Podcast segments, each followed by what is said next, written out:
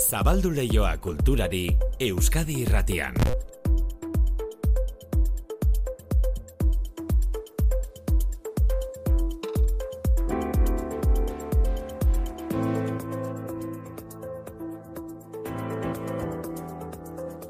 Ordu biak eta hogeita mairu manu sortu arratzaldeo. Berdi maite. Negu giro honek eh, iragartzen digu Durangoko azokare aurki izango dela. Bai, etorriko zaigu eta Durangoko azokara begira ba usta berriaren eh, berri jasotzen ari gara egun hauetan.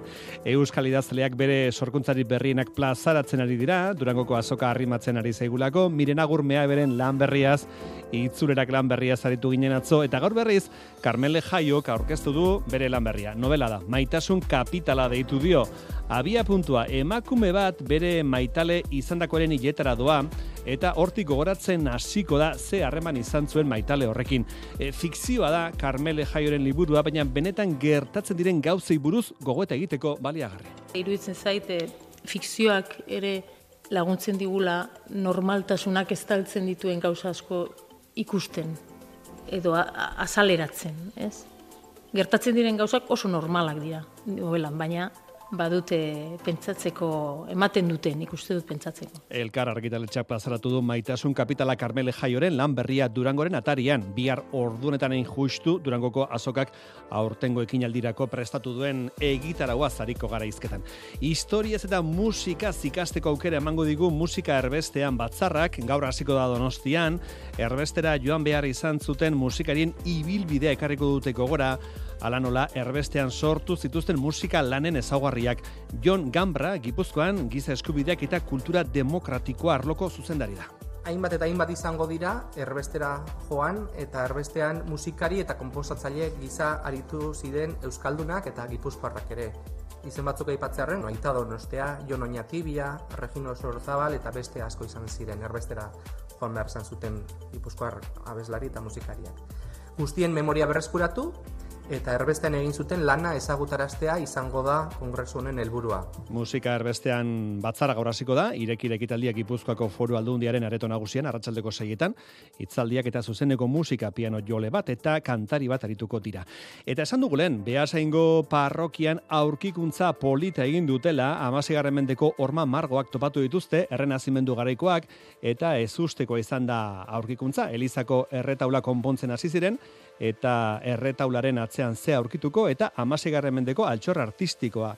Zergatik egon diren ezkutuan margo hauek, ba artearen historian modak aldatzen joaten direlako, joan izan direlako, eta estilo berriak zaharra atzean uzten zuelako. Arte ikuspegitik balio handia dute aurkitutako margoek. Mila bosteunda berrogeita mabosgarren urtean, Juan Pérez de Landa artistak eta bere kuadrilak margotutako margoa dira. Marta Fernández Artez. Margolari hau naparra zen, baina araban itezun lan, eta arabati ba, beha zeinera, ba, bueno, nahiko gertu ez. Eta ze kontatze duten pintura, ba, bueno, daukagu lehenengo bobeda, eta bobedan daude irudi paganoak, daude ba, gizonak antropomorfoak, hibridoak, e, lorak, olako dekorazioa, Gero, e, lunetoetan daude e, kristoren pasioaren bost e, eszena. Eta behian, ez, paretetan e, erretaula bat, erdian eta alboetan ba, e, zilarrak margotuta. Esan dugu margoak erretaularen atzean zeudela eskutuan, erretaula eta margoak dena zar berrituko dute, eta dena bukatzen dutenean, erretaularen eta margo ormen artean tarte bat utziko dute, jendeak margoak ikus ditzan. Aino agirre behasengo parrokian izan da, eta azalduko digu dena xetasun gehiagoz. Bauxe, gaurko dukagun menua, ordubiak eta hogeita mazazpi, azteko momentua da. Euskadi irratian, kultur lehioa, manu etxe sortu.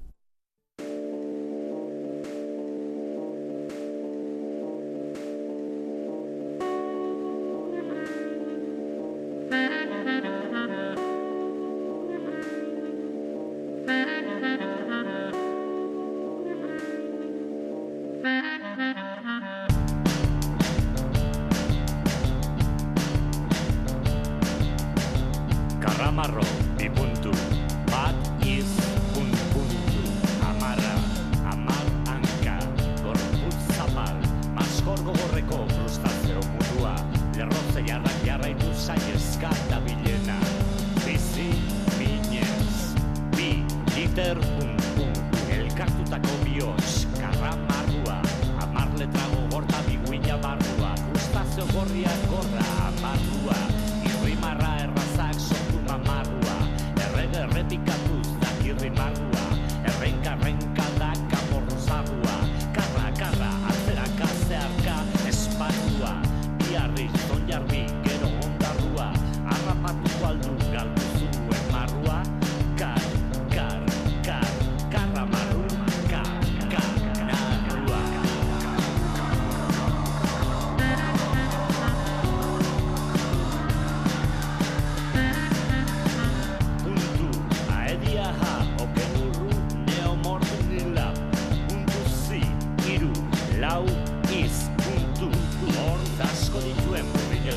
Gailu taldea dau.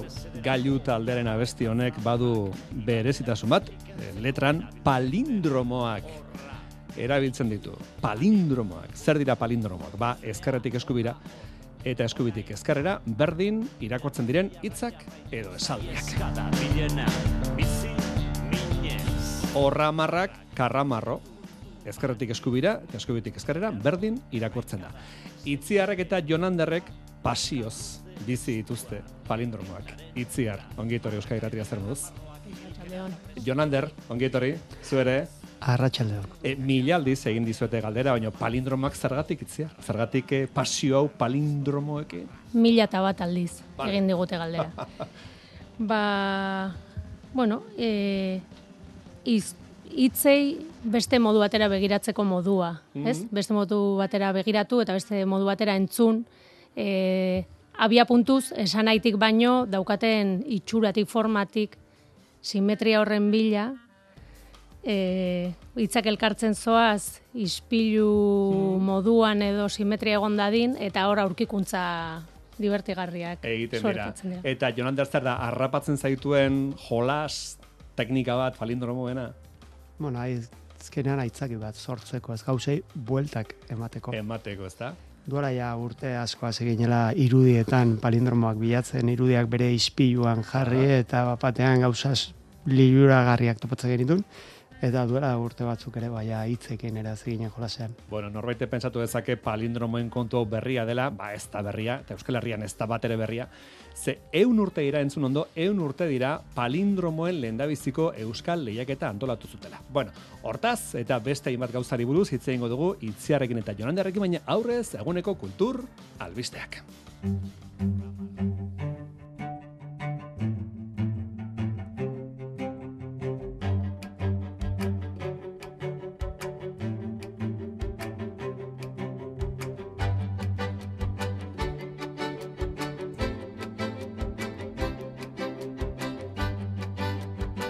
Ba, gaur goizean notizia behasaindik etorri da, amaseigarren mendeko orma margoak topatu dituzte bertako parrokian. Erretaularen atzean denbora luzez ezkutuan egon dira orma margo hauek elizan eta ezusteko baten ondorioz bistaratu dira berpizkunde garaiko margo hauek. Behin aurkikuntza eginda, zahar berritu egin beharko dira margoak, gero jendeari erakutsi aurretik. Ainoa agirra izan da gaur goizean behasaingo parrokian. 2008 bateko uztaian erretaula nagusiko pieza txiki bat erori zen eta Beasaingo Andre Mariaren jasokundearen parrokiako arduradunek erretaula xilofagoek jote egon zitekeela jakinarazi zuten. Diputazioko teknikariek erretaula desmontatzea erabaki zuten eta zarberritze lanei ekitea. Hartan ari zirela, barroko garaiko erretaulak errenazimendu garaiko orma irudi batzuk ezkutatzen zituela ohartu ziren, amasigarren mendeko jatorrizko erretaula.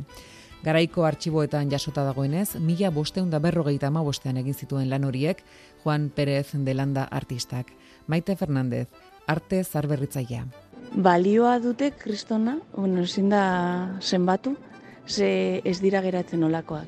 Pentsatu behar dugu errenazimendu garaian, Elisa guztiak zerela margotuta, honen moduan, baina gero, ba, bueno, e, urten poderioz, moda aldaketak eta bar, e, margo guzti horiek e, galdu egin dira. Bai? Eta orduan hauek dira Gipuzkoan dauzkagun bakarra.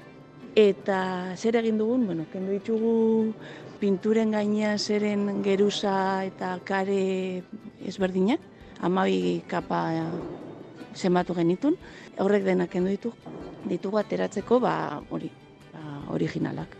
Mila bosteun da berrogeita ama bosteko pintura horiek. Horma irudi horiek, bergarako artez enpresako Maite Fernandezek zioskunez, altxorra dira. Artelan ez ezik, orduko gizarteri buruzko informazio ematen diguten aztarna historikoak. Margolan horien bidez, Juan Pérez de Landaren kuadriako langilek ze teknika erabiltzen zituzten jakin dezakegu, zer eratako pigmentoak, eta zeintzuk e, ziren, fededunei ematen zitzaizkien mezuak, errenazimendu garaiko elizetako iruditeria. Ze kontatze duten pintura, ba, bueno, daukagu lehenengo bobeda, eta bobedan daude irudi paganoak, daude ba, gizonak antropomorfoak, hibridoak, e, lorak, olako dekorazioa.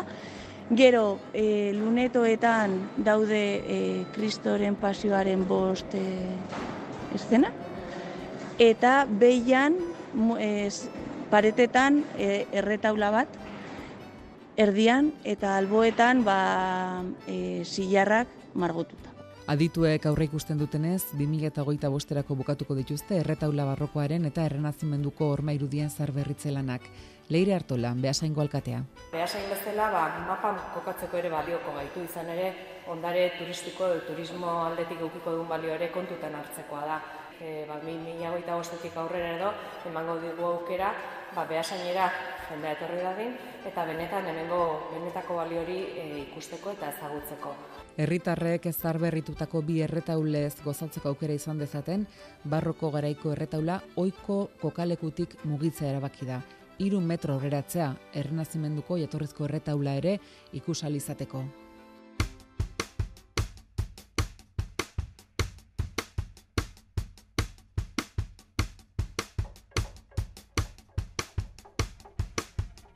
arte klasiko edo historiko utzi eta gatozen arte modernoagoetara. Manu Arregi, Kantabriar artistaren zahartzaro harmoniak izeneko hiru kanaleko bideoproiekzioa Bilboko arte ederren multiverso programaren azken emaitza da. 2018 garren urtetik bideo arte eta sorkuntza digitaleko programa sustatzen du museoak eta horren baitan espar horretako lanak eta praktika artistiko garaikideak sortzen eta zabaltzen laguntzeko bekak daude. Beka jaso zuen artistetako bat dugu arregi eta esandakoa, hogeita lau minutuko bideo proiekzioa da bere lanaren emaitza. Bilbo, Rabon Martiarena. Mila bederatzerun da hogeita mar eta berrogeita margarren amarkaden arteko Hollywoodeko musikalen parodia eta kritika zorrotza da Manu Arregiren zahartzaro harmoniak.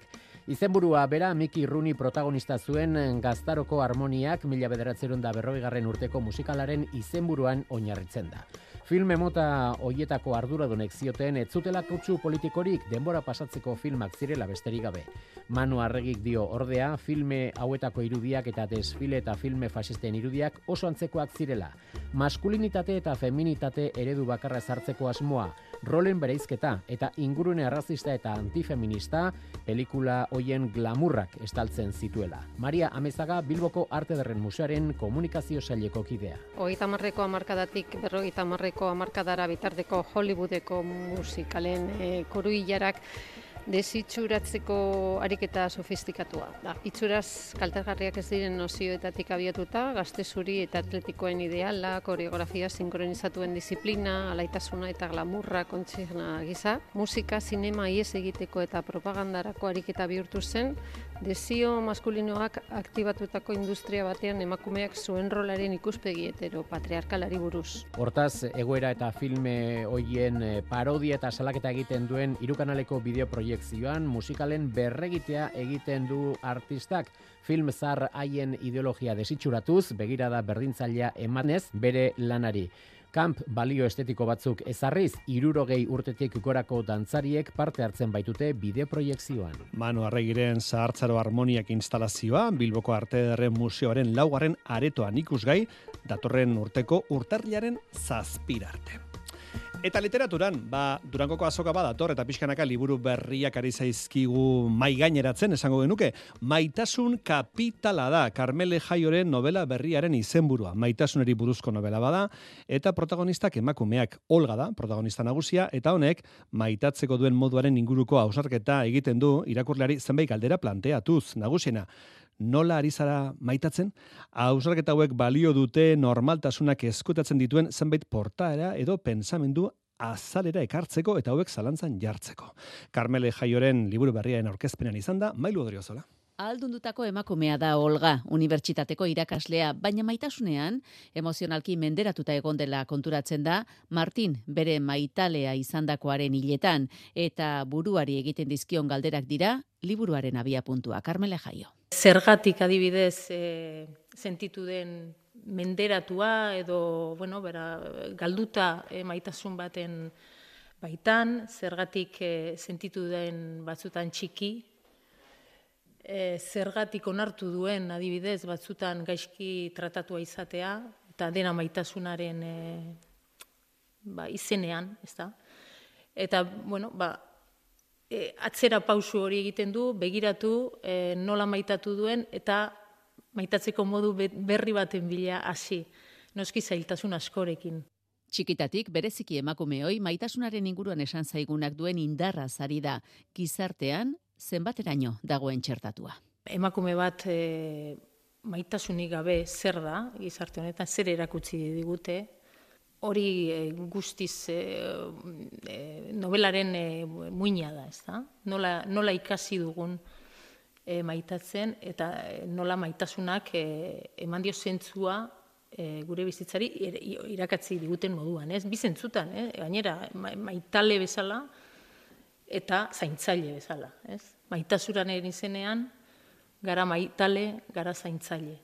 Eta intimitatean gertatzen den hori azaleratzea zenbat kostatzen den ere aipatzen du jaiok eleberri honetan. Fikzioa, errealitateak eskutatzen duena agerian jartzeko tresna egokia delako eta ausnarketa horretatik galdera luzatzen dio irakurleari.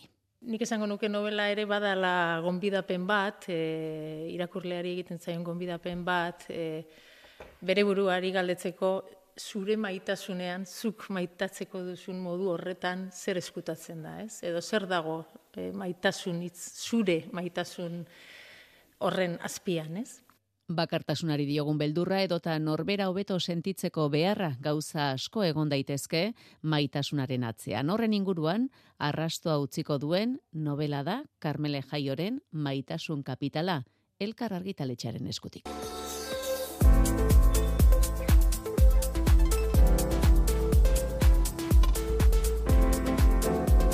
Euskadi irratian, kultur leioa.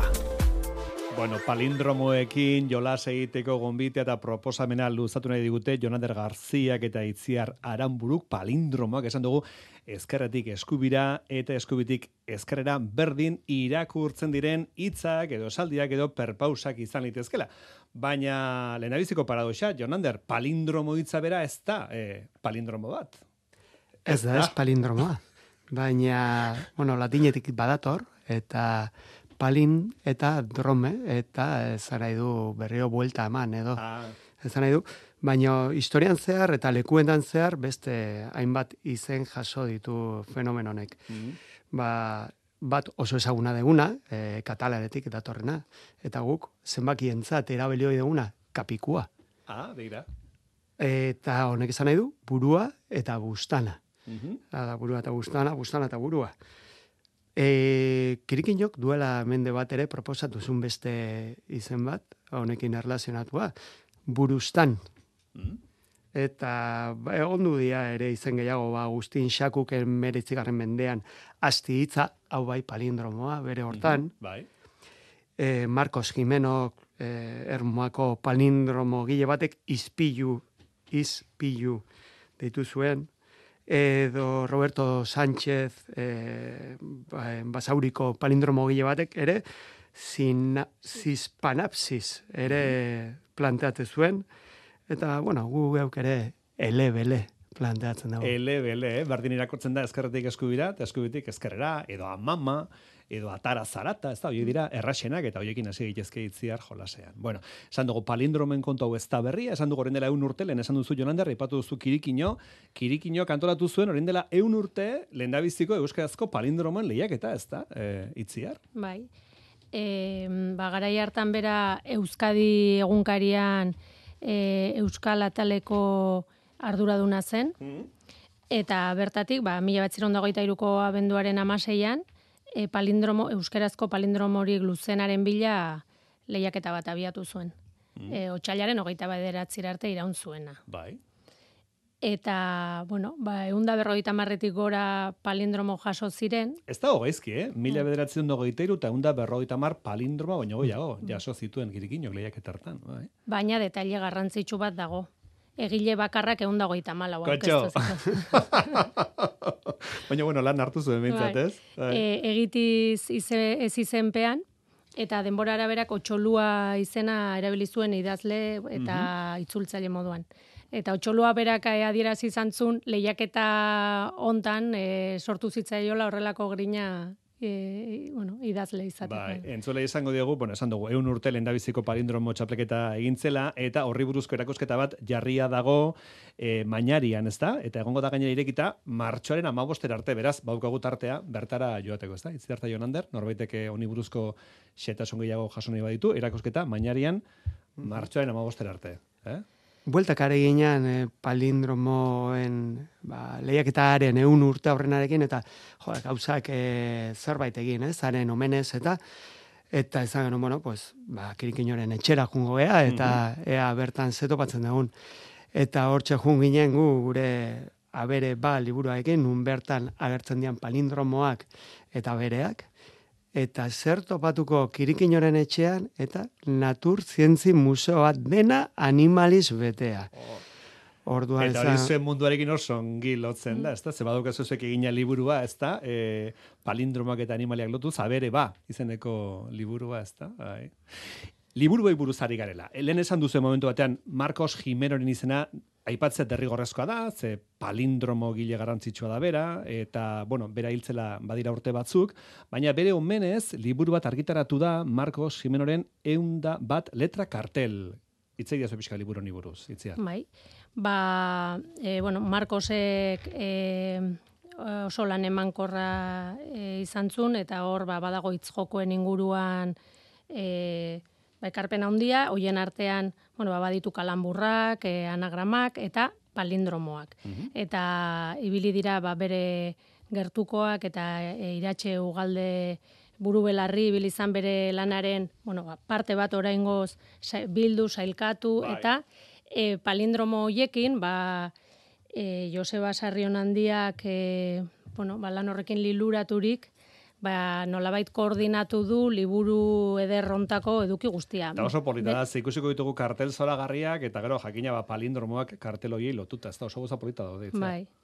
E, palindromoak Marcosek e, planteatutakoak dira, e, Josebak hitzak jarri ditu, Mm. eta e, kartelak, ba, horrelako lan kolektiboa. Bueno, egia da em, edukietan ere, e, ba, Marcosekin bidean, esperientziak bizitako askoren e, ekarpenak ere badaudela, Mhm. baina irudiak bai direla, e, bueno, horre sortzaile asko, ez, ez, ez dakit izenak esaten hasi pilo-pilo bat daude. Ba, izuek ere tartean zabiltzate, ez? Ibili zarete, ez? E, bai, bai. liburuaren antolaketan, ez da? Ba, ilustrazio batzuk egin ditugu. dituzue, bai. Bai, bueno, e, eunda bat letra kartel, Marcos Jimenoren eunda bat letra kartel. Durangoko azokan egongo da liburua, e, liburua badauka aurkezpen eguna ere, itziar? Bai, em, begira, liburuaren aurkezpena Durangoko azokan, Bai. abenduaren sortzian zazpiterditan izango da. Oso ondo, eta Durangoko azokazari garela, zue bio joango zarete e, hilaren zazpian ikasleen egunean, eta e, ikaslei erakutsiko diezue palindromoak sortzen edo. Bai. Hori da ideia? Bai, bai. Mm. Palindromo taller bat. Egingo duzu Durangoko azokan, Jonander. Hala.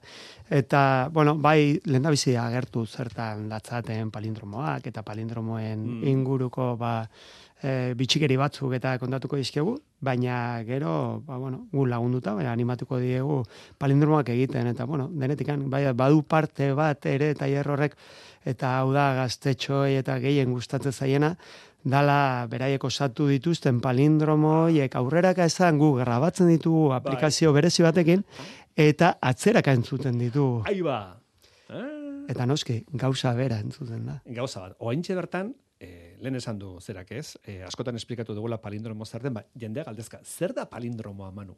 Zer da palindromoa? Palindromoa da, hitz bat, esaldi bat, berdin irakurtzen dena ezkerretik eskubira eta eskubitik ezkerrera, ez? Horixe besterik, ez da? Testu kapikua bat. Hori da, hori da, hori da, bai.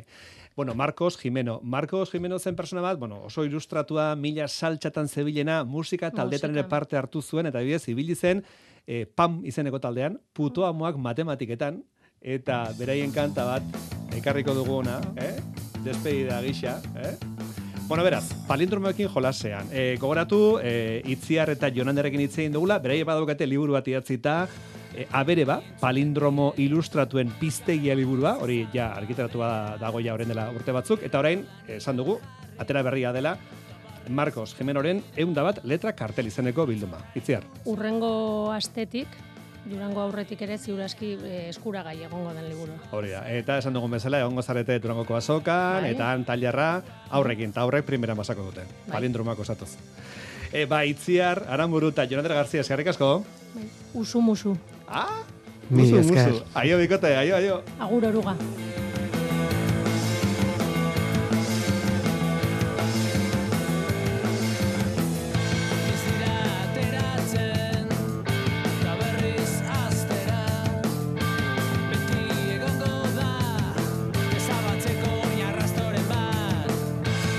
Talde historiko baten musikarekin puto amoak matematiketan taldearen e, musikarekin gure despedida. Berehala musika gehiago, Joseina Etxeberrian eskuti, Joseina. Arratsaldeon. Prest dituzu play zerrendak? Ale marko dugu. Eh? Ale marko dugu. Vale. Bueno, guk ja, hemen daukaguna da gidoia. Gidoia. Play zerrenda ja teknikarien eskuetan. Arratsalde ona pasa. Berdin. Bihar berriz ere kultur lehioa hemen. Euskal Gratian, non bestela.